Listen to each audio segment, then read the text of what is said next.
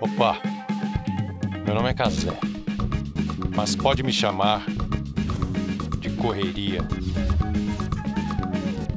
Tá começando mais uma edição do Meu Nome é Correria e nós temos de novo mais um convidado especial. Ele é colunista publicitário, redator, comunicador, twitteiro e talvez, quem sabe, o maior especialista de reality shows do Brasil. O nome dele é Chico Barney, mas pode chamá-lo de Correria. Aí, Chico, como é que você tá, Show. querido? Pô, show de bola, tudo certo. Uma alegria estar aqui com o senhor. Imagina, cara, a alegria é todo nosso, sim. A gente tem o nosso grupinho, a gente fica batendo bola dos nomes das pessoas e tal.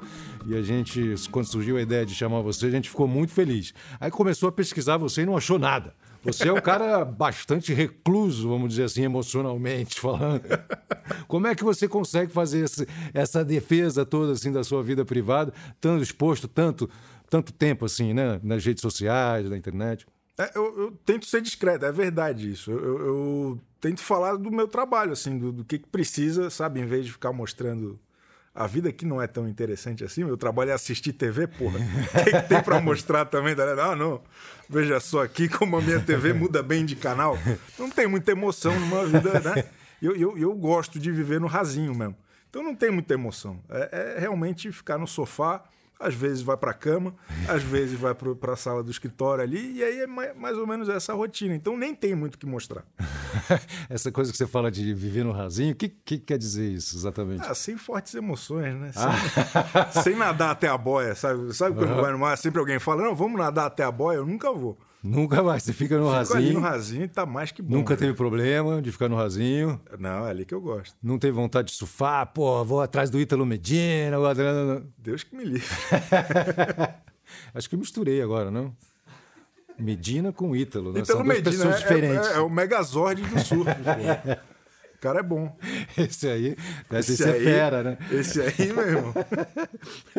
Pô, a ge- a gente, a gente, bom, você escreve sobre entretenimento, sobre cultura pop e tal, não sei o que, a gente sabe que existe muita ficção nesse meio. O seu nome é uma ficção também? Chico Barney também não existe? Você não é Francisco e não é primo do Fred também, do Fred Flintstone? Tudo mentira, cara. Tudo mentira. Eu, eu desde criança, meu, meu tio, é, é, já falecido, ele me chamava, desde quando minha mãe estava grávida, de Chico Barney. Sem nem saber qual ia ser meu nome, se ia ser homem ou mulher. Ele falava, ah, Chico Barney, vai nascer um Chico Barney. E aí virou um apelido de família, só que só ele me chamava assim. E aí quando eu comecei a escrever, sei lá, tinha uns 19, 20 anos, eu comecei um blog. Isso lá em Florianópolis, em 2001, 2002, pegava mal ter um blog, pô. Pegava mal. Era coisa de otário ter blog, tá Eu ligado? tinha que estar na praia, porra, ali, né, em Floripa. Já pensou ter um blog com 20 anos e tal? E daí eu fazia jiu-jitsu, não queria apanhar na academia, tá ligado? Aí eu falei, não, não vou, ninguém vai saber qual é o meu nome. Meu nome vai ser Chico Barney aqui na internet e vai dar tudo certo.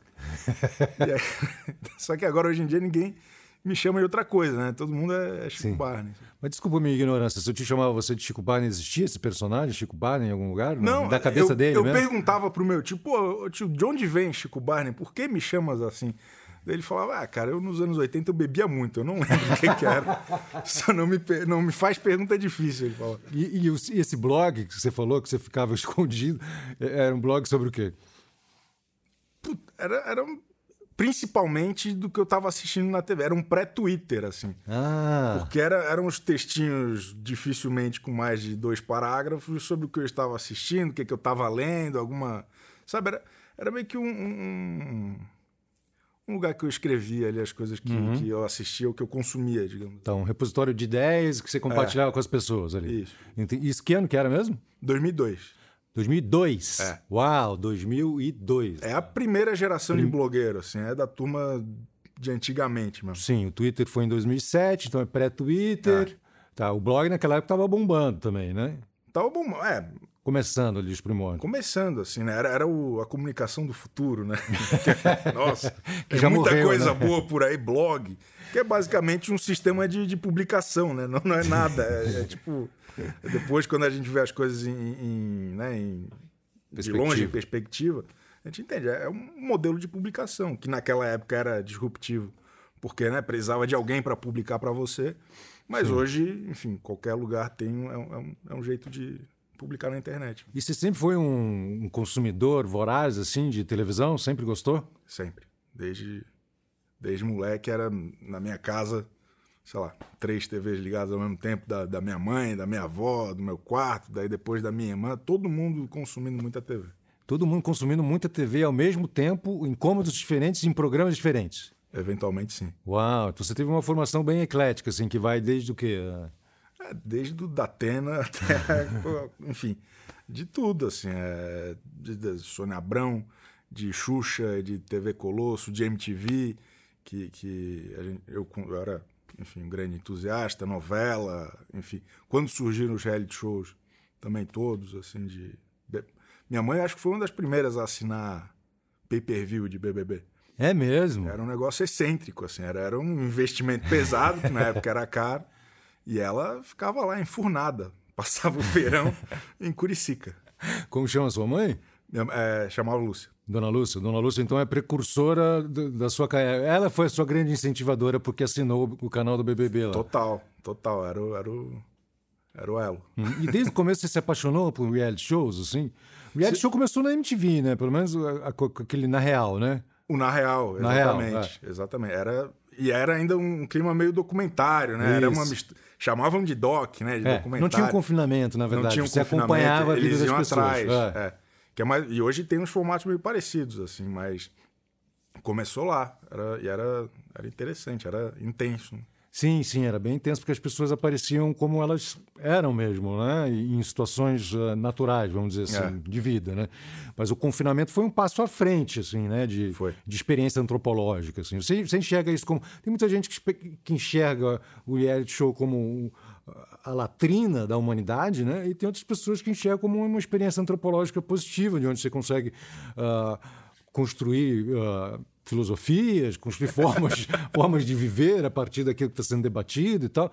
Qual é a sua percepção hoje? Como eu tô, pô, desculpa, eu na verdade isso era lá para o final, mas como a gente entrou nesse papo. Não, cara, é, um programa como o BBB, que acho que é o mais popular e, e um, com menos regras, digamos assim, ele é o mais limpo, né? São 20 pessoas dentro de uma casa e ver o que acontece aí. Ele, ele é, né, ele tem menos camadas, talvez. Uhum. É, eu acho que é, é, um programa interessante justamente porque permite um milhão de leituras, né? Dá para o cara, até pela relevância que esse programa tem hoje na, na, na sociedade aqui brasileira e tal, discutir as questões sociais, dá para ter um, uma visão, enfim, de mundo a partir daquilo e tal. Mas eu estou particularmente interessado na, na baixaria mesmo. Na, na, na baixaria. É, a, a, parte da latrina me interessa mais. Aí. Uhum e, e, e, sabe, no conflito, na, na, treta. Isso eu acho que é bom. Eu gosto. Mas de que maneira que você se interessa por isso? Assim? O que, que você gosta de ver nesses momentos? Porque... E dá um exemplo, vai, pra gente sair um pouco do abstrato. Pô, eu gostei muito quando aconteceu aquilo, não, porque isso não sei o que.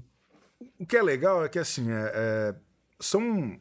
Quando entra, principalmente hoje em dia, num, num programa de confinamento, são 20 caras dispostos a serem os protagonistas e os roteiristas do programa. E aí acaba deixando um negócio um pouco, mais, um pouco menos previsível do que um filme, uma novela ou qualquer outra coisa, porque as pessoas, vai ter um choque de narrativa ali o tempo todo e todo mundo improvisando. Tem um problema que às vezes são péssimos improvisadores e péssimos roteiristas, na maior parte do tempo é. Né? E aí acaba sendo interessante também pelo, sei lá, pela diversão de ver a falha ali acontecendo, de ninguém conseguir engatar direito o que queria, ou de engatar e, e o público comprar porque se apaixonou pelo cara, pela mulher e tal. Então, eu, eu, eu gosto muito de ver as pessoas tentando, sabe, uhum. pegar ali e, e, e, conseguir contar a história que eles estão tentando. E eu gosto de ver como que isso bate no público. Eu gosto de ver como que a audiência, sabe, como que entendem. Sempre tem um monte de opinião. Acho que é, reality show é, é um negócio que todo mundo tem opinião principalmente nesses últimos anos que o BBB voltou a ser mais relevante e forte. Então, eu gosto, acho que dessas duas coisas, principalmente. É o que, que as pessoas vão ter, como que elas vão tentar enganar o público e como que o público vai cair. É. É, eu acho isso muito interessante. E, e, cara, eu não entendo nada disso. Eu acho que eu não sobreviveria duas horas dentro de um reality show, porque eu vou ia ficar me enfurnar em algum lugar, fugir, cara. Eu acho muito difícil, é muita exposição. Já te chamaram? Não, nunca me chamaram. A, a, coisa mais perto que eu fiz de um reality show, a MTV tinha um programa que juntava os VJs lá e era horrível. Eu, eu, eu me sentia muito mal, cara, muito mal. Eu falei, nossa, mas o que, que a gente está fazendo aqui? Era uma conversa e eu não conseguia entender as coisas, não sabia nem como me posicionar, sabe? era muito difícil. E eu também, eh, ao longo da carreira, eu construí também um personagem. Então aquele personagem não sobreviveria num, numa Caia. realidade, entendeu? Ele sobrevive dentro de, de, né, de CNTPs ali, de condições sim, normais sim. de temperatura e pressão dentro de um programa. Mas fora disso, aí é, é outra história. Então eu, eu sofreria muito, assim. Eu não. Você pode explicar para mim, por favor? Eu chamei você aqui só para isso, para eu entender um pouco o que significa jogar. Um... Ah, esse cara sabe jogar. O que, que é? Porque você usou uma frase agora que eu achei interessante. Que, é, é, como é que eles estão tentando enganar o público? Eles estão sempre tentando enganar o público ou estão tentando contar alguma narrativa verdadeira? Como é que o jogo é isso, enganar? O jogo é enganar. Assim, enganar eu estou talvez exagerando um pouco, ou talvez não também, porque é uma disputa de narrativa. Tem que ser, de alguma forma, ou o mais injustiçado, ou o mais coitado, ou o mais merecedor, ou o que mais se esforça. E aí tu tá ali tentando emplacar essa história contra outras 19 pessoas que também estão tentando. É, então, acho que o jogar é isso, assim, sabe? É, é, de alguma forma conseguir convencer a audiência. Entendi. Que, pô, Nessas categorias. Hein? Você está numa pior e precisa ser levado até uhum. o, o, o, pódio, de alguma forma. Foi isso que aconteceu então com o Supla, naquela casa dos artistas. O Supla perdeu, tinha aquela coisa entre ele e a Bárbara Paz. Aí, não, mas o Supla é de família rica, não sei o quê. Eu, lembro que teve isso. Teve, é. né? Teve... E aí ele ah, Naquela época. Não foi era... por causa disso que a Bárbara Paz ganhou, não estou falando, mas houve esse debate. Assim, eu lembro né? que teve esse debate. É. É. Mas naquela época era um pouco mais rudimentar, assim, as pessoas estavam é, mais despreparadas, né? O, o, caso dos artistas foi antes do BBB, foi sim, o primeiro de confinamento. Sim, sim. Foi feito de forma ilegal, né? Os caras não tinham nem os direitos para fazer aquilo, né? Era muito bizarro, né, cara? Era muito louco. É, é. Parece que o Santos ficou meses negociando com, com a Endemol, daí falou: ah, não quero essa porra, não. no mês seguinte já estava tudo pronto. Sim, sim, foi, foi impressionante, foi um choque. E não existia mesmo. Talvez, talvez não houvesse essa malícia que hoje existe. Você está falando das pessoas terem uma estratégia, né? Era uma coisa mais. Exa eu sou assim mesmo, né? Exatamente. As pessoas estavam mais desarmadas. Assim, claro, tinha o lado do show, sempre teve. Ainda mais a galera lá que era, né, todo mundo já com muitos anos de banheira do Gugu nas costas, lá, né? O Frota, o Supla, enfim, todo mundo. Então, mas acho que conforme o tempo foi passando, hoje tem uma escolinha, sabe? Tem uma galera que já entra, a grande maioria, todo mundo, uhum. entra sabendo que precisa lá contar a sua história e enganar o público de alguma, de alguma forma. Entendi. E aí contar a sua história, se você quer ser vencedor, é mais ou menos isso. Ou você é um merecedor, ou você é um injustiçado, ou você está precisado, ou sei lá. Exatamente. É sempre uma coisa mais ou menos nessa linha. E, e infelizmente, acho que tanto por falta de criatividade do cara que participa quanto do público, as coisas estão meio que afunilando e, e, acaba ficando um pouco parecido assim. É, é, o que acontece no BBB acontece na Fazenda.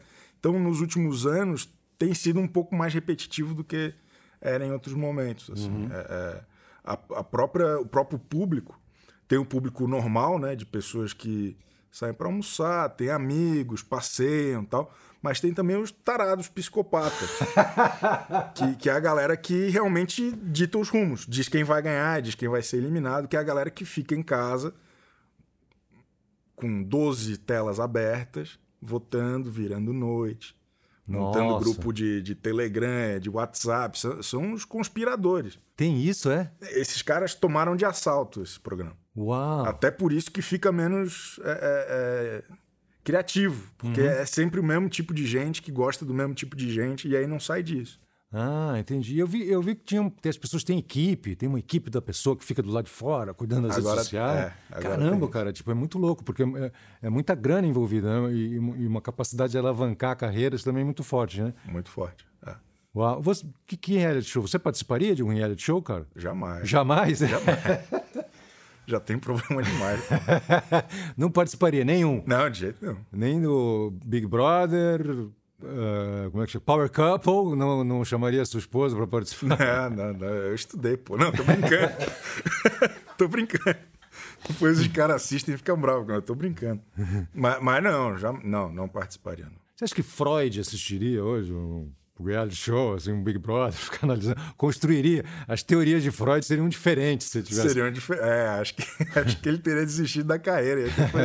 Ia fazer outra coisa, sei lá, vender bolo no Instagram, não sei. Mas, mas é, é, complicado, assim. Acho que. Mas é, é muito interessante. E, mas o mais legal de tudo é que é um programa fácil de todo mundo chegar. Sabe? De todo mundo assistir, de virar assunto. É, é uma das últimas, é, é, principalmente o BBB, é, é a última fogueira que, que tribos diferentes ainda se sentam ao redor, sabe? Oh. Porque todo, todo o resto da, da, da, das atrações, pô, streaming. Cada um assiste do seu jeito, lá. na sua bolha, comenta das coisas que gosta. Jornal, Jornal Nacional, por exemplo, é, é o mais assistido, mas não é mais aquele momento que todo mundo, sabe, não é mais o balizador da, da, sim, da opinião sim. ou do que é notícia. Mesmo a novela. A, a novela ainda tem muita força, novela das nove e tal, mas com menos força, pelo menos na média, do que os últimos, as últimas temporadas de reality show, assim, porque as pessoas têm uma facilidade de se conectar com aquelas pessoas que estão teoricamente desarmadas e vivendo aquelas coisas e tentando falar diretamente com quem está do outro lado. É, é, então acho que ainda é o mais legal de tudo é a relevância. Todo mundo está falando sobre a mesma coisa. Entendi. Quer dizer, a unificação das pautas, de certa forma. Exatamente. Entendi. E aí, dentro disso, passa pelos assuntos, né? De, ah, da sociedade, de, pô, sei lá, do, do, do, você faz tudo pela fama, ou a humilhação, ou bullying, ou, ou, algum tipo de preconceito. Isso tudo tem. São, são coisas que acontecem toda temporada e que uhum. acabam, de alguma forma, naquele período de tempo, pautando de alguma forma, virando assunto para outras editorias também. Entendi. É, entendi. Interessante. Então, essa coisa do jogar tem a ver com enganar, ou, ou, pelo menos tentar passar uma determinada imagem que você sabe que é, é mais tem mais chances de ser vencedor, vamos Exatamente. dizer assim. Você é um enganador também? Porque a gente entra lá no seu negócio, você está lá como o, o, autor de livro mais vendido. não, não é de livro, é o autor. O, só, autor, o autor, o autor mais vendido. Mais, mais lido. Mais lido. Um dos, um dos mais lidos. Mas é, pô. Não é? é eu acho que é. Não tenho certeza, mas eu acho que é, pô.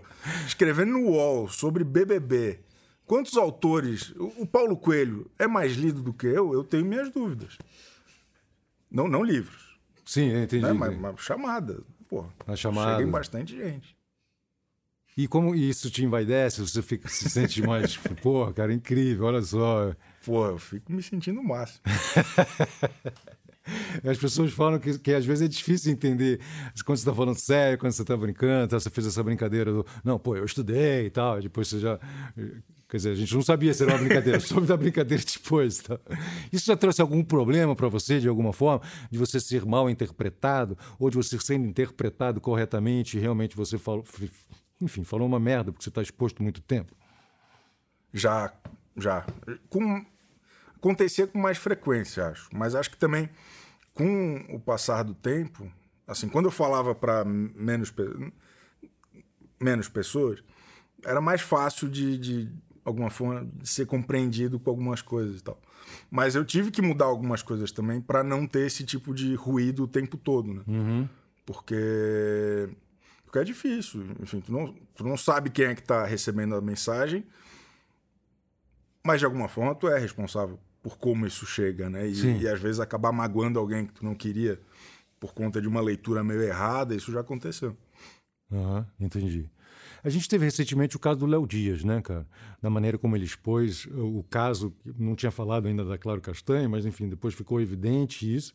É, como é que você vê, e, e, assim, o jornalismo, talvez de entretenimento, seja o jornalismo que talvez esteja mais nessa fronteira aí, né? Entre o entretenimento e o jornalismo. Estou uh, procurando as palavras, talvez não, nem, nem cheguei a não tinha elaborado muito bem isso, mas gostaria de que tu falasse um pouco para a gente sobre isso, porque quando eu li lá, eu achei, falei, nossa, eu achei, estou completamente fora de tom a coisa, né? Assim, a maneira como, primeiro, o assunto é um assunto muito delicado. É, é um assunto que foi descortinado sem você conhecer a história como um todo, sem você conhecer o contexto, né? E já meio que crucificando, já meio que, né? E isso acabou tendo um desfecho, enfim, a menina precisou, se sentiu necessidade de, de ter que se expor, expor uma, uma história horrível e tal, não sei o quê. Mas eu tenho percebido também isso muitas vezes na cobertura que se faz da Dani Calabresa, por exemplo, do, do, do problema da, questão do Márcio Smelling dentro da TV Globo, de todas as atrizes, todo um corpo de humorista que, que foi lá e fez a denúncia no compliance da Globo, mas que foca-se simplesmente na Dani Calabresa. E aí você vai fatiando as histórias, o, jornalista vai publicando pedaços da história, sempre como se fosse, como se fosse uma novela. Mas você está falando de uma, da vida real de uma pessoa, né? E, e de, e de coisas que não foram descortinadas ainda. Então, é, como é que você vê isso, essa- esse, esse limite aí, né? Entre. Não consigo nem explicar, mas acho que você entendeu. Não, cara, eu acho que tem uma responsabilidade muito grande de quem faz jornalismo de apuração, de. Né, que é jornalismo de quem cobre celebridades ou entretenimento, tem a mesma responsabilidade de quem cobre qualquer outra editoria. Eu deveria ter, pelo menos, né? Sim. Então. É, é... Boa frase, fala de novo, essa frase é boa. fala de novo, fala de novo, boa. Pô, pô, pega aí de volta que eu esqueci, nunca mais vou falar. Ma- Mas acho que é o ponto fundamental, acho que é respeitar as regras e respeitar o, o- outro, né? Porque mais do que qualquer coisa, é, pô, tem um ser humano ali. Acho que não dá pra é, é, é, ultrapassar esse limite, sabe? Eu- do meu lado, o que, que eu faço? Eu não faço jornalismo de apuração. É, Eu não estou interessado em dar furo sobre absolutamente nada. Eu não tenho fontes no mercado. É, quero distância. Sabe? Eu quero ficar no meu quarto vendo TV, na sala vendo TV, vivendo no rasinho. Assim, já, já teve. Enfim, eu comecei escrevendo assim, dando opinião sobre o trabalho dos outros. Né? E, em alguns momentos acho que fui responsável mesmo nesse, nesse quesito. E, e fui aprendendo. Assim, eu tento ser um momento de satisfação, entretenimento e, e mais nada. Assim. Eu não tento, sabe, eu não falo de assunto sério, eu não falo de, de questões polêmicas. Como não, pô? Você, você escreve sobre o Big Brother, as coisas polêmicas estão acontecendo lá, as coisas. Mas eu tento puxar para o lado que não é, porque vai ter gente muito mais capacitada que eu para discutir os grandes temas, as grandes questões. Dificilmente eu vou entrar em detalhes, vou falar que eu acho isso um absurdo, aquilo mais absurdo ainda, mas não vou lá estabelecer, sabe, como o norte do meu trabalho. Eu, eu decidi que eu sou o cara mais irrelevante que existe. Assim, eu, eu não quero, eu não estou buscando um, um- um mega furo à primeira mão ou a opinião mais abalizada a respeito disso ou daquilo. Muito pelo contrário.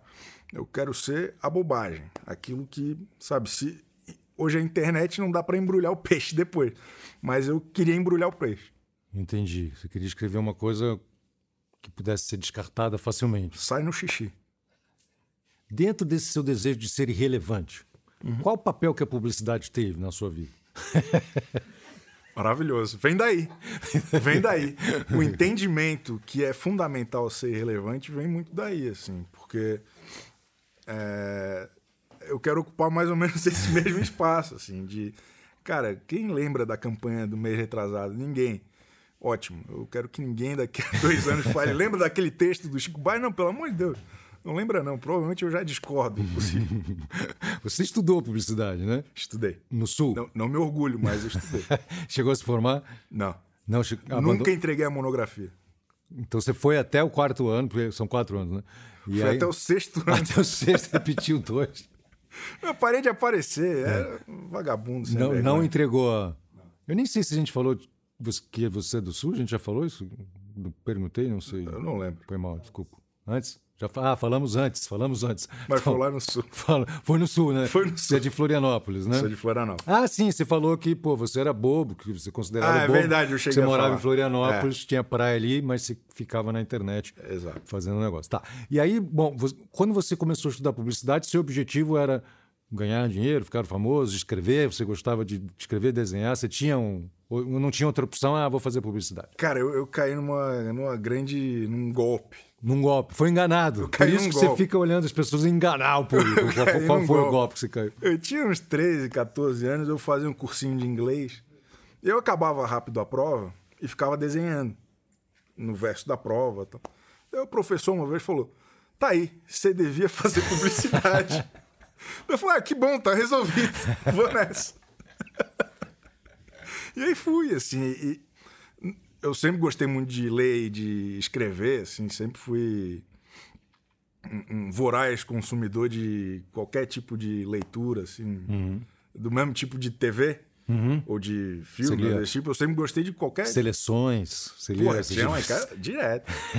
é, e, e, e, sempre gostei de escrever, desde moleque, assim, participar de concurso de redação no colégio, essas porra. E aí eu fui pra, pra publicidade por causa do desenho, mas como redator, assim, como é, eu, eu, gostava desse lado e acabei trabalhando como redator publicitário, acho que um ou dois anos numa agência lá em Florianópolis. Daí depois eu vim para São Paulo trabalhar também com texto ali, mas já ligado com internet nessa área de conteúdo que estava surgindo em 2008, mais ou menos. Né? Aquela novidade daquela época que é Porra, nós temos aqui uma área de conteúdo. Sim, porra. Achei que todas as áreas tivessem isso, né? Nossa área não tem conteúdo é. nenhum. E, e, conteúdo e publicidade é até uma contradição, né? Mas tudo bem. é, você lembra de alguma campanha assim emblemática que você participou? Pelo menos tem ficado na sua memória que sei lá, não tem, né? Assim, eu, eu, fiz muita coisa, assim, aqui em São Paulo eu eu fiz muito da comunicação do Guaraná Antártica de, de internet no começo deles. Que, que era uh, o Guaraná, se não estou enganado, tinha era bem na vanguarda, assim, né? Na parte é, de publicidade. Então, né? é, é, a, gente, a, gente, ajudou a impulsionar bastante esse começo. Assim. Eu, eu, eu abri o Facebook do, do, do de, de umas marcas. Ah, é? E, e... Foi você que participou daquela campanha que o Guaraná mostrava lá as plantas de Guaraná, depois, ah, quero ver mostrar a planta da Coca-Cola. Não, isso é, não, isso é anterior. Isso, é, isso aí, isso pô, é isso é século XIX. Isso é, era Betacan, isso é Betamax. É? Mas, sei lá, é, pô, teve uma do que eu participei, desculpa, tem uma que eu participei do Ferrorama. Ferrorama, cara. Ferrorama, que era, o Ferrorama ia voltar, e aí eu fui, só que daí eu, tinha uma história que o presidente da Estrela botava um, um desafio que era fazer o caminho de Santiago montando um ferrorama. Que isso? E daí eu fui como conteúdo, cobri essa história lá e tal. Daí ganhei um monte de prêmio e tal. Foi, foi um que louco, interessante. Peraí, vocês foram para Santiago? Eu fiz o caminho de Santiago. Você fez o caminho de Santiago? Com Mont... os caras, os fãs do Orkut do, do Ferrorama, montando o, o, negocinho até lá. Pô, o cara conseguiu juntar numa mesma frase três séculos diferentes, mano. O cara, Ferrorama, Orkut. Como assim? De Compostela, Santiago de Compostela. cara, que incrível. Quem não sabe, Ferrorama era, era uma espécie de autorama de, de trem. Era meio isso, tá E era muito famoso, né? As crianças gostavam, eram muito já, já teve fascinadas. quem se divertisse com isso. Sim, já tinha, já tinha. Não tinha fumacinha, né? Mas não tinha. Não. E, cara, vocês fizeram mesmo o percurso inteiro? Os ah, caras, os malucos. Uma magia da publicidade. Magia né? da publicidade. Magia da Sim, publicidade. Né? Contas, estamos todos A suposta enganar. área de conteúdo, né? cara, que loucura, não. Não, mas foi legal. Foi uma ação super séria. Sim. E foi muito legal. Muito legal mesmo. E, e, e, foi lá que você teve, nossa, estou em Santiago de Compostela, fazendo publicidade, não tem nada a ver o que eu estou fazendo, vou sair da publicidade. Foi lá, não? Não, não pelo eu, contrário. Eu... você fundou uma agência, né? Eu me tornei sócio dela depois, mas eu, eu trabalhei muitos anos nessa numa agência que se chamava Spale. Spalhe, nossa. O senhor conhece? Conheço. Uma agência icônica ali, icônica, do começo da do internet. Começo da internet digital, fazia sim. marketing de guerrilha. Sim. E aí eu fui um dos caras que participou desse momento de transição do marketing de guerrilha para a internet, de redes sociais, de cuidar de redes sociais, ah. cuidar de marcas lá e tal. E aí depois fiquei mais dois anos numa outra agência, que era uma agência super focada em, em mídia, em compra de mídia, que estava montando também uma parte mais de criação e tal. E aí acho que o meu último respiro como publicitário foi no, foi no Porta dos Fundos, que eu fiquei um ano lá, que era meio que cuidar da área de tanto de redação, né, de roteiro, de esquete e tudo mais, mas também da relação disso com as marcas. Ah, entendi. Fazer essa ponte entre a criatividade do, dos artistas e o Viu Metal. Eu vi, entendi, entendi. Fazer essa conexão entre marcas que queriam ter algum tipo de trabalho junto com o Porta. Isso. Ah, agora fez todo sentido. E você ficou, mas você ficou pouco tempo lá, né? Uns, alguns meses. Foi pouco tempo ou foi tempo demais? Fiquei um ano. É, foi, foi, intenso, porra, no meio da pandemia. Ah, foi durante a pandemia. Foi, tudo isso dentro do meu quartinho lá. De...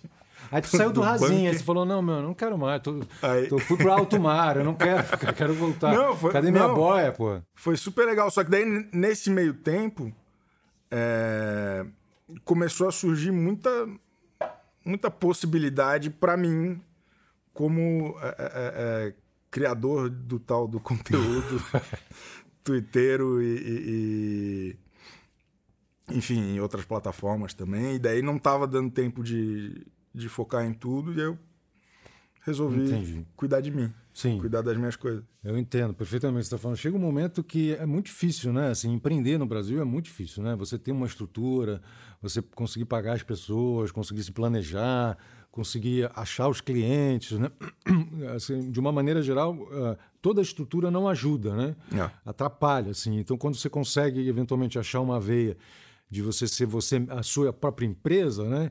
Isso às vezes, porra, é realmente libertador, né? Não, pô, é, esse último ano, assim, apesar da crise, apesar da pandemia, para mim foi muito interessante, assim, eu consegui ganhar uma musculatura de negócio, de, de fazer as minhas coisas no meu tempo, com as parcerias legais que façam sentido para mim, foi, foi uma mudança bem legal, assim. E isso aconteceu durante a pandemia, assim. Foi. Foi isso mesmo. Ali foi a grande virada. Porque você começou a escrever no UOL, foi mais ou menos nessa época ou faz mais tempo?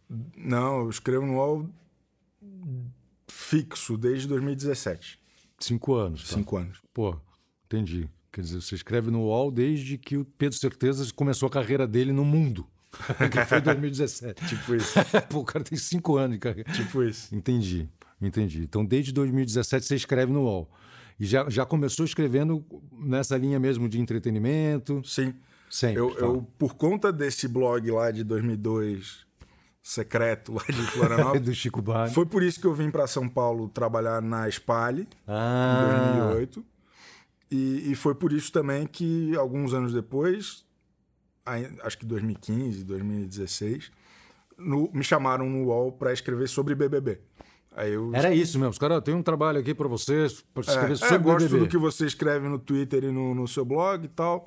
Pô, a gente tem aqui um, um colunista pontual, tem interesse? Daí comecei. Acho que fiz uns dois ou três anos só no- durante o, o BBB.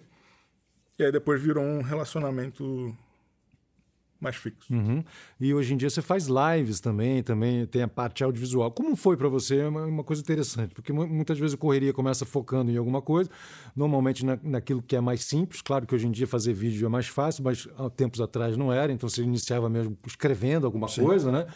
E então você saiu do Facebook, aí foi. Uh... Ixi, perdi agora. Saiu do- Pronto, você foi depois do Facebook, foi pro Rasinho, voltou. Foi, depois- Facebook, a agência, aí começou a escrever, começou a ganhar uma notoriedade também e, e está aparecendo. Então, eh, boa parte do tempo você estava escrevendo sobre celebridades, mas ah, você se tornou uma celebridade também. Como... ah, sim, pô. Não, É, é existe porque- esse lado, as pessoas te conhecem, sabem quem você Sim. é, você escreve sobre, sobre o, ah, o entretenimento mais bem sucedido do ponto de vista financeiro e de audiência do Brasil, né, cara? É, você é uma pessoa que deve também inspirar amor e ódio. Também deve ter pessoas que odeiam você porque você falou mal de alguém lá dentro. Criticou, não é? Falou mal. Criticou alguém, Às vezes falou mal também. falou mal. Não, é.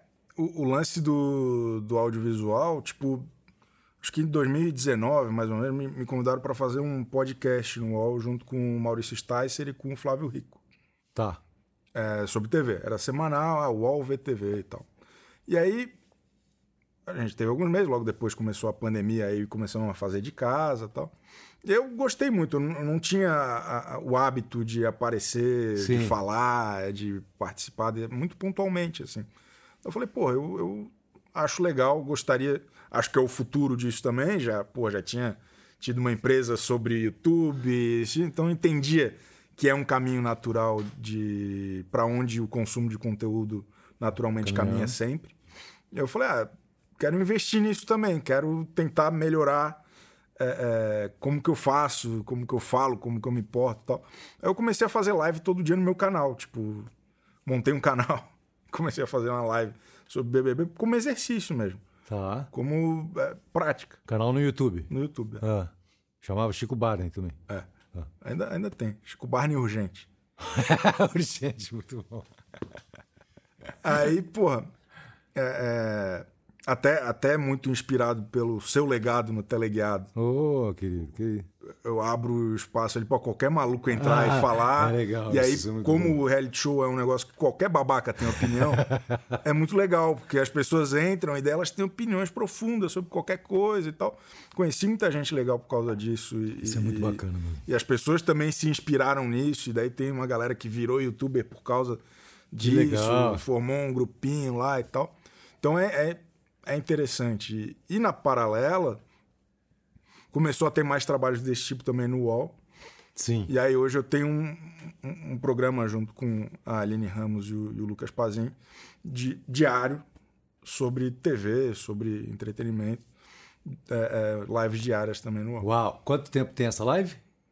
Essa, essa começou mês retrasado, mas ela é meio que uma evolução de uma que já tem há dois anos. Tá, mas quanto tempo você fica no ar ao vivo? Ah, uma hora. Uma hora. Vocês dois, vocês três, conversando, janelinha tipo Zoom, assim, cada um do, do seu sofazinho, do rasinho, Exato. falando.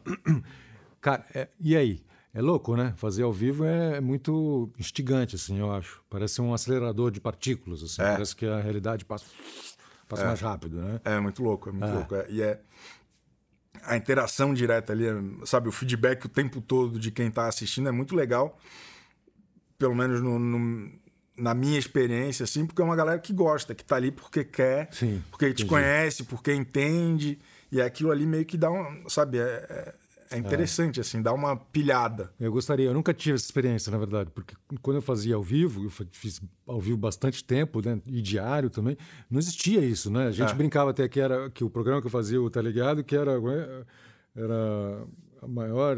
Puta, esqueci agora, cara, mas tinha. um- não sei o que. Era um programa de intera- era interativo, né? Você achava que era interativo porque a pessoa podia escolher um clipe pelo telefone.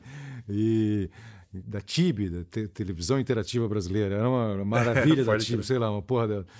E, mas eu, eu sentia falta mesmo, porque você não tem esse, esse feedback. O maior feedback que você tem quando você está no estúdio, você está fazendo. Claro, naquela época, né? hoje em dia é diferente. Mas é da equipe, da galera que está perto, entendeu? É. Quando você espera que, que você jogou uma piada, se a pessoa riu ou não, se está Exato. exagerando ou não.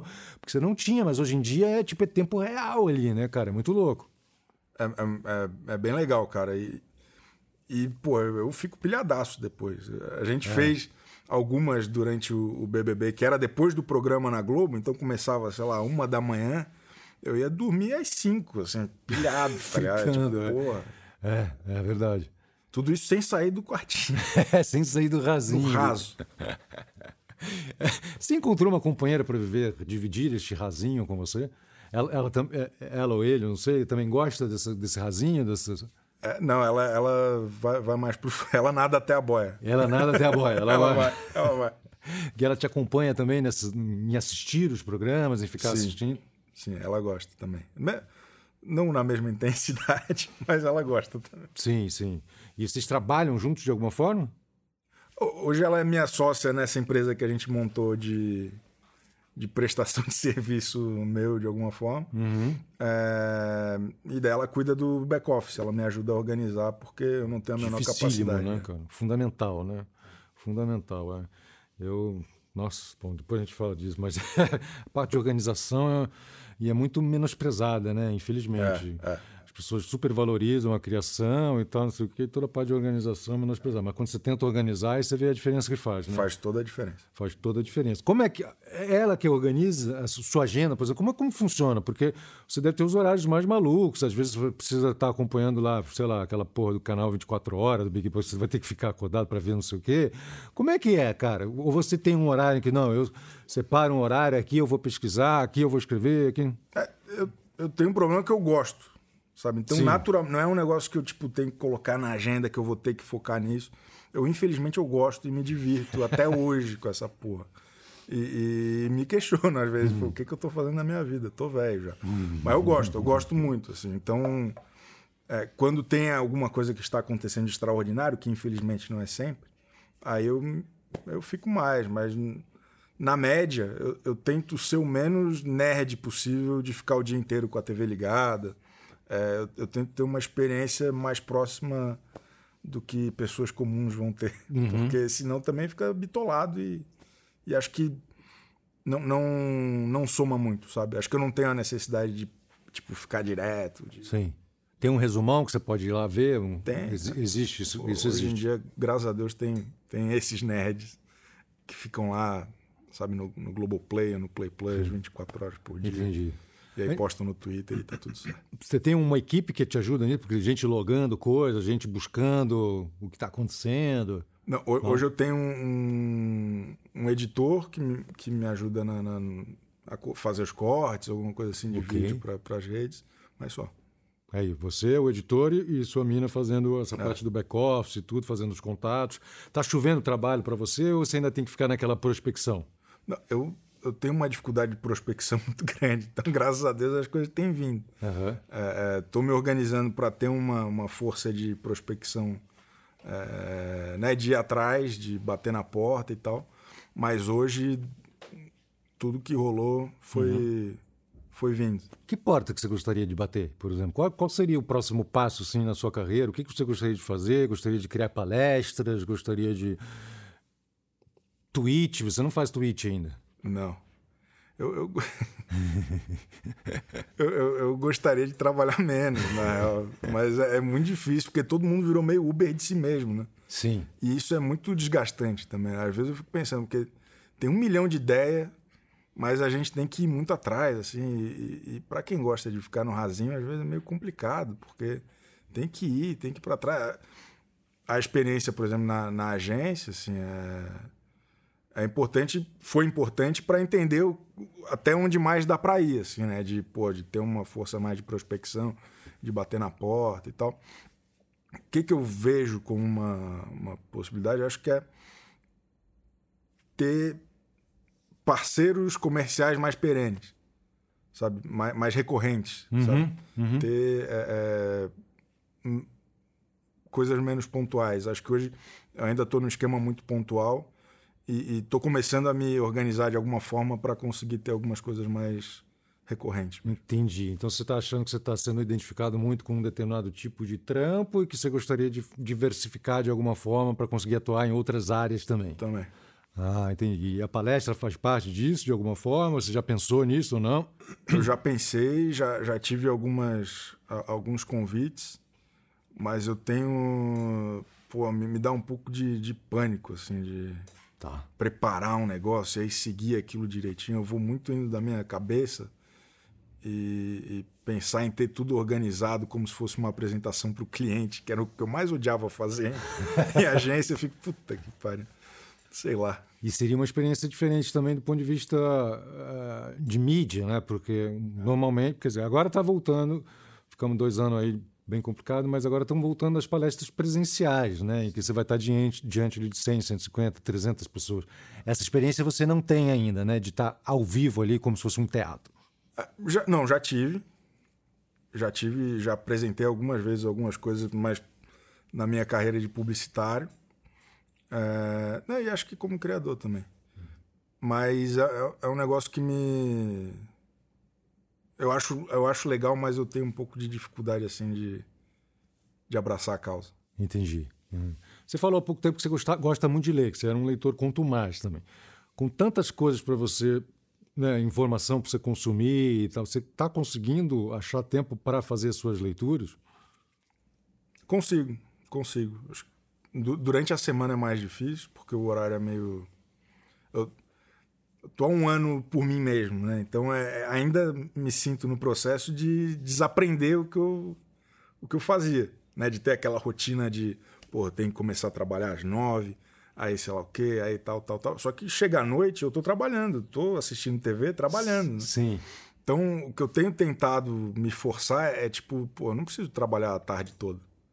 Uhum. Posso, sabe? Mas ainda fica aquela culpa, assim, de porra, qualquer hora o chefe vai passar aí, eu tô fudido. Mas não tem. Então, eu ainda estou aprendendo, assim, a, a, organizar melhor o meu tempo. Uhum. Porque tem tempo hoje. Só que é difícil. É, é, vou citar o um exemplo aqui do meu filho. Meu filho trabalho, estudo, não sei o quê, mas ele gosta muito de Masterchef. Masterchef é semanal, né? Se não me engano.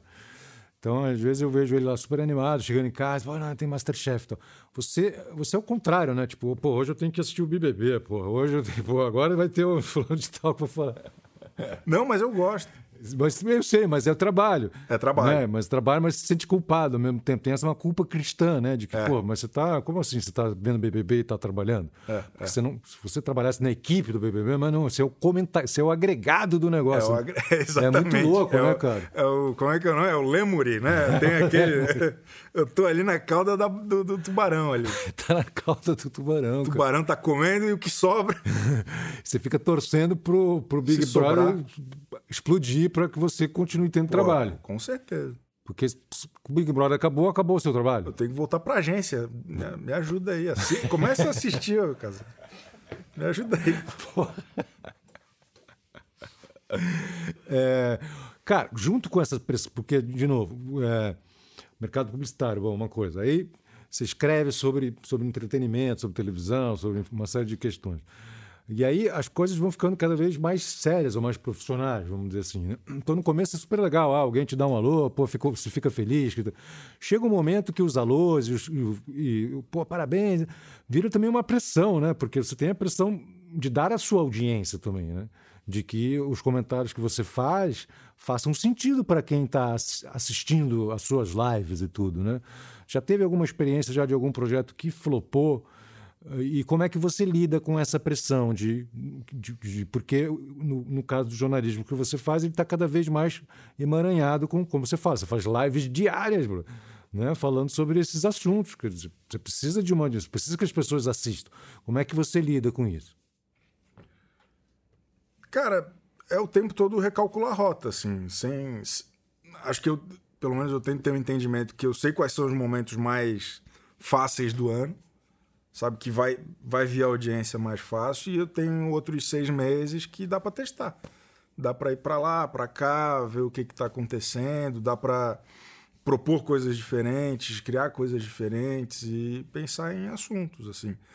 Mas eu, eu tento, pelo menos, não ter muito a, a paranoia de que tem que estar sempre na maior frequência possível, no maior audiência possível, porque não dá. É, é- é totalmente dependente do que, que as pessoas estão, sabe, consumindo de fato. É, é o caminho inverso. Então, é, é, eu tento ter as antenas muito conectadas, assim, de para onde que vai, o que que tá rolando, mas sabendo que vai ter os picos e vai ter um, um momento mais flat também. E, e você não tem o preciosismo, assim, não, eu só vou. Se, se, se as pessoas deixarem de assistir BBB e for assistir outra coisa, eu não vou migrar. Você não tem esse preciosismo, não, eu vou ficar sempre no BBB. Tô nem aí, pô. Quero mais que se exploda. Tá louco? Você vai fazer alguma coisa com relação à Copa do Mundo, do Catar, cara? Provavelmente. Ah, é? Será que você consegue um assento lá no Catar? Não. Não, eu quero, eu quero ficar na minha casa.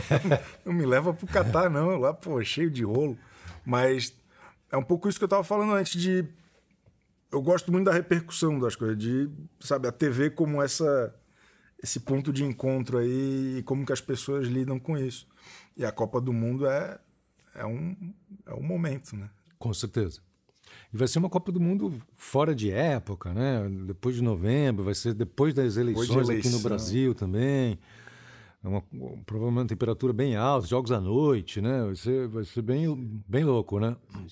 Você acompanha futebol também? Você poderia ser um comentarista, tipo um Pedro Certezas do futebol? Seria? Não.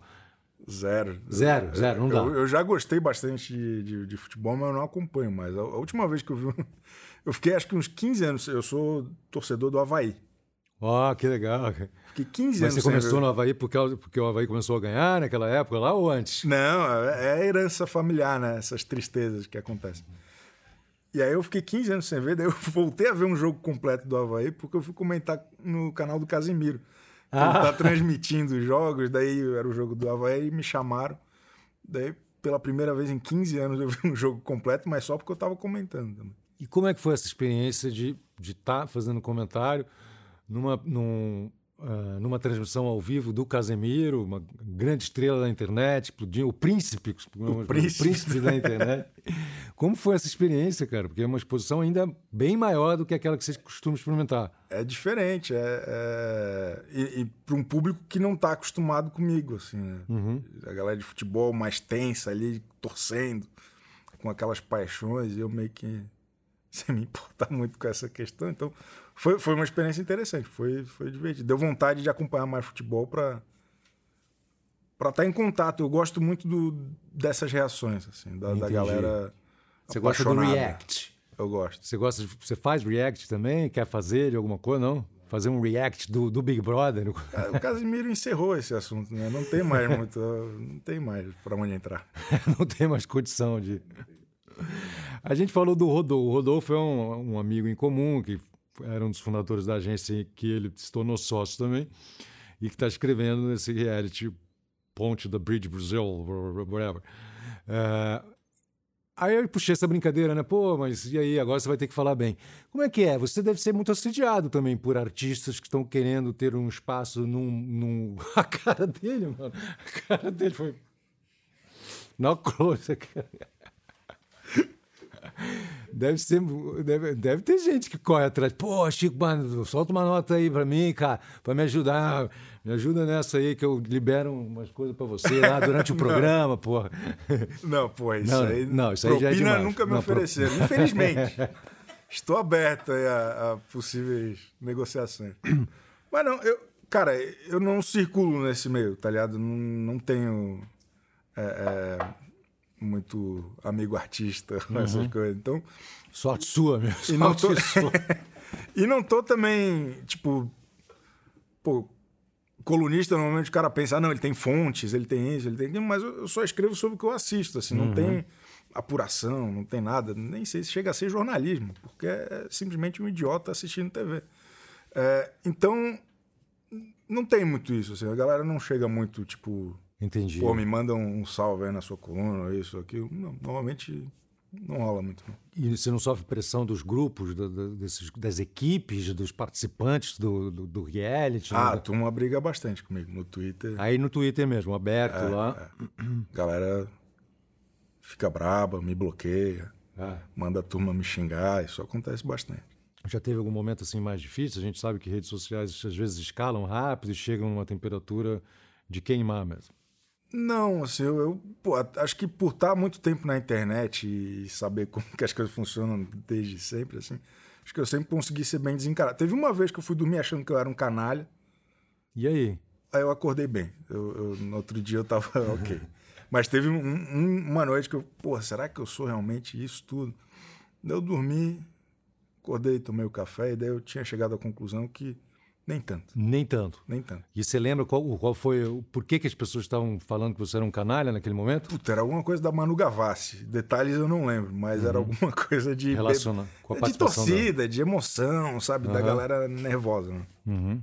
Voltando à questão dos livros, como é que você se prepara? Assim? Porque, tipo, tudo bem, você está comentando coisas que você está assistindo mas muitas vezes você precisa fazer conexões, você, às vezes é importante você dar uma arejada, você lê outros autores, outros colunistas, você acompanha a imprensa internacional que cobre realities também, tem algum benchmark para você? Benchmark, a gente às vezes fala essa palavra aqui, mas é tipo quando você, você tem uma, alguma referência, né? Você, Pô, essa eu gostaria de ser assim, ou, ou, esse caminho é interessante, eu vou buscar esse caminho também. Você tem um benchmark? Existiu ou você, na verdade, é o seu próprio benchmark?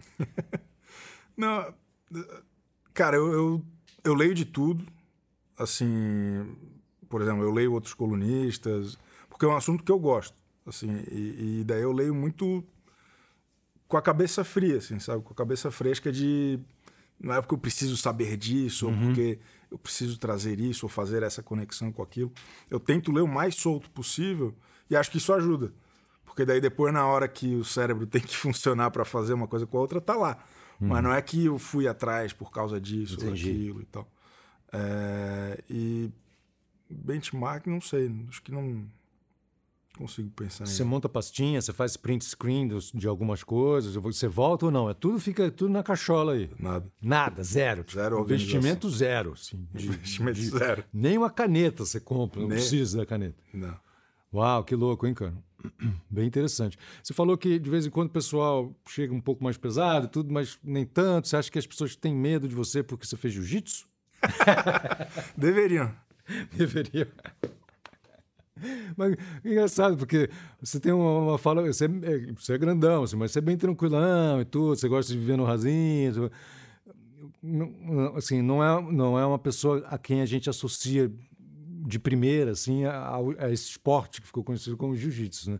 Conta pra gente aí, como é que é? Você segue jiu-jiteiro, parou? Faz muitos anos, faz muitos anos. Kimono nem cabe mais, faz muitos anos. Mas é, é foi um negócio muito importante, assim, na, na nos anos de, de, formação, é assim que fala, ali nos, dos 15 para os 22, ali, é. é. foi, foi bem importante, assim. E, e eu não, confesso que eu não acompanho muito hoje, mas na época tinha todo tipo de gente, sabe? Tem esse estereótipo do cara do pit boy, sei lá o quê, mas nunca foi isso. Assim, era, um, uhum. era um esporte de, de, da rapaziada. Tem. Sim. Mas você não vê, não vê MMA, não vê não, lutas, eu, não vê nada disso. Eu, eu gostava bastante de assistir. Mas daí eu peguei ódio da, das transmissões do, ah, é? do pay-per-view. Não consigo mais assistir porque. O que, que é que você não gosta? Sei lá, acho que a galera é muito fanista, assim, muito emocionada. Não, e daí não, não narra o jogo, não, não narra a luta, assim, uhum. narra, sabe? Não gosto. Cara, é... é bom, a gente está quase chegando no final, assim, acho que a gente cobriu uma parte das coisas. Tem sempre aquela pergunta sobre o futuro, que a gente já falou um pouco, assim, não sei se você já imaginou. Ah, achei que você estava. O cara não pode levantar o braço, mano. O cara levantou o braço, eu. É, é o feedback, é o feedback. Você é bom de feedback, você consegue ouvir feedback? Você, quando alguém fala para você, Eu adoro feedback. Você adora feedback? Eu amo. Você conhece? Tem um livro que chama Obrigado pelo Feedback. Thanks for the Feedback. É bom? Muito bom. Muito bom. É, você eu... entender como receber e como dar também, né? Da importância que tem. É, eu, quando trabalhava em agência, eu era o, o chato do feedback, de é. buscar e de dar, assim, de uhum. tentar organizar e tal. Ficava legal. E quem é que dá o feedback para você fora, fora o público? Dentro do UOL, quem é? Você tem um editor-chefe? Você tem... tem, tem um editor que a gente bate ali e, e tem esse contato direto. a gente bate ali, temos esse contato físico. Não, não, bate, bate o texto, bate o assunto, discute. Achei tal, que era um mas... jiu-jitsu, mano. Não, uma... não, não, na paz, na paz. Você é bem na paz, né, cara? Como é, como é que você mantém isso? Porque, de novo, a internet, muito tempo de tela, né? muita luz azul entrando na, nos olhos, isso é foda, zoa, seca a vista muito lixo também, né? Assim, a gente está acostumado a, a, com o termo digerir, que é digerir os alimentos, digerir, que a gente já eliminou. Né? A digestão é uma coisa que não existe mais no mundo, né? Tipo, você come e não digere, né? Você vai já parte para alguma outra coisa.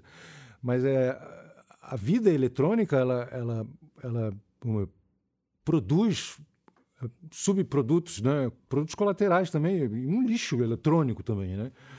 Porque a linguagem é muito virulenta, as pessoas são um pouco delicadas, né? É, às vezes é, estou falando verdade também com relação a você, expondo você e tal.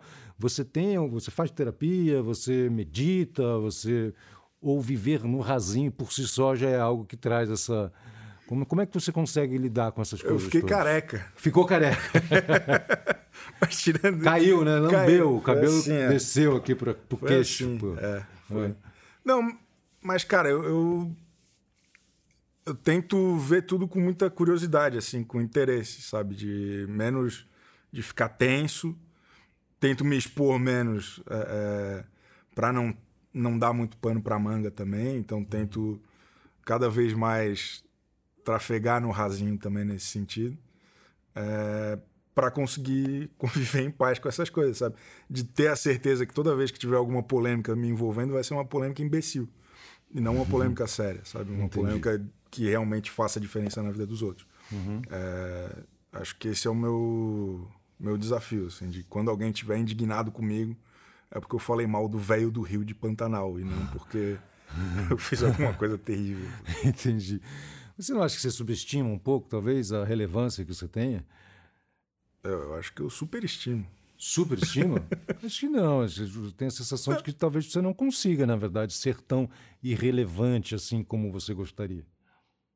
Não sei, porque eu acho que o assunto que eu trato é, porra, é nobre, né? O entretenimento, a produção, o trabalho dos outros e tal.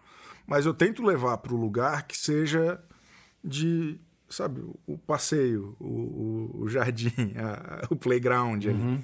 E não um negócio que realmente faça um. tem um impacto de fato profundo em alguém. Assim. Uhum. Eu tento Mas se você faz isso, você, você enxerga uma importância nisso também. Você acredita que isso seja importante, que é importante ter esse momento de leveza, vamos dizer assim. Que Acho fundamental. Acho É. que tem, tem muitas coisas que eu não digo justamente para garantir que eu continuo sendo um, um- um centro ali de desimportância.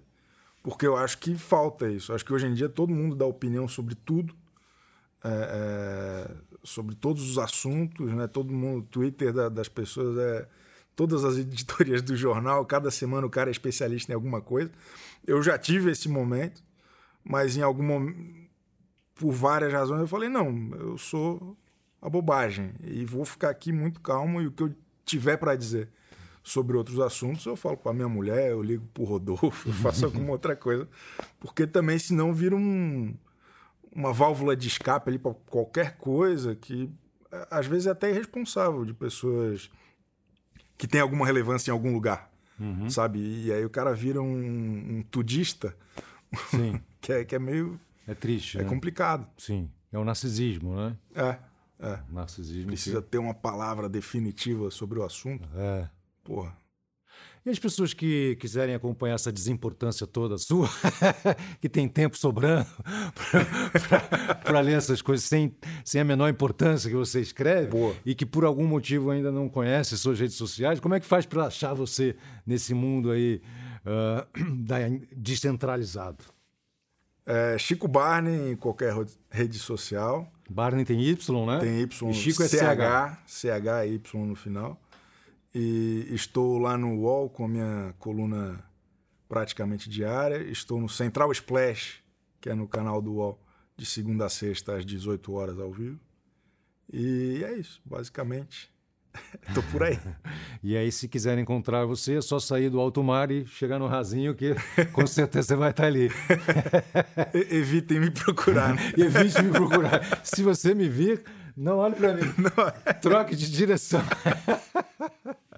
Maravilhoso, maravilhoso. Chico Barney. Satisfação. Pô, satisfação é minha, querido. Muito obrigado pela sua presença aqui.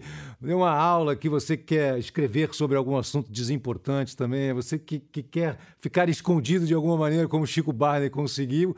É, Assista novamente esse episódio, espalhe esse episódio, mande para os seus amigos, para as suas amigas, porque realmente foi uma aula de inutilidade. Se você acha que o cinto do Batman é cheio de inutilidade, você está enganado. Aqui a gente conseguiu ter muito mais do que eles. E para vocês nos acompanharem também aqui nas redes sociais, a gente está no Twitter, está no TikTok, desculpa, a gente está no Instagram, a gente está no TikTok e a gente está no Twitter também. É, a gente está no Twitter, está no Instagram e no TikTok com arroba meu nome correria. Estamos também no YouTube com arroba meu nome é correria e no www.meunomeecorreria.com.br. Muito obrigado pela audiência e vamos para o próximo episódio. Valeu, até mais.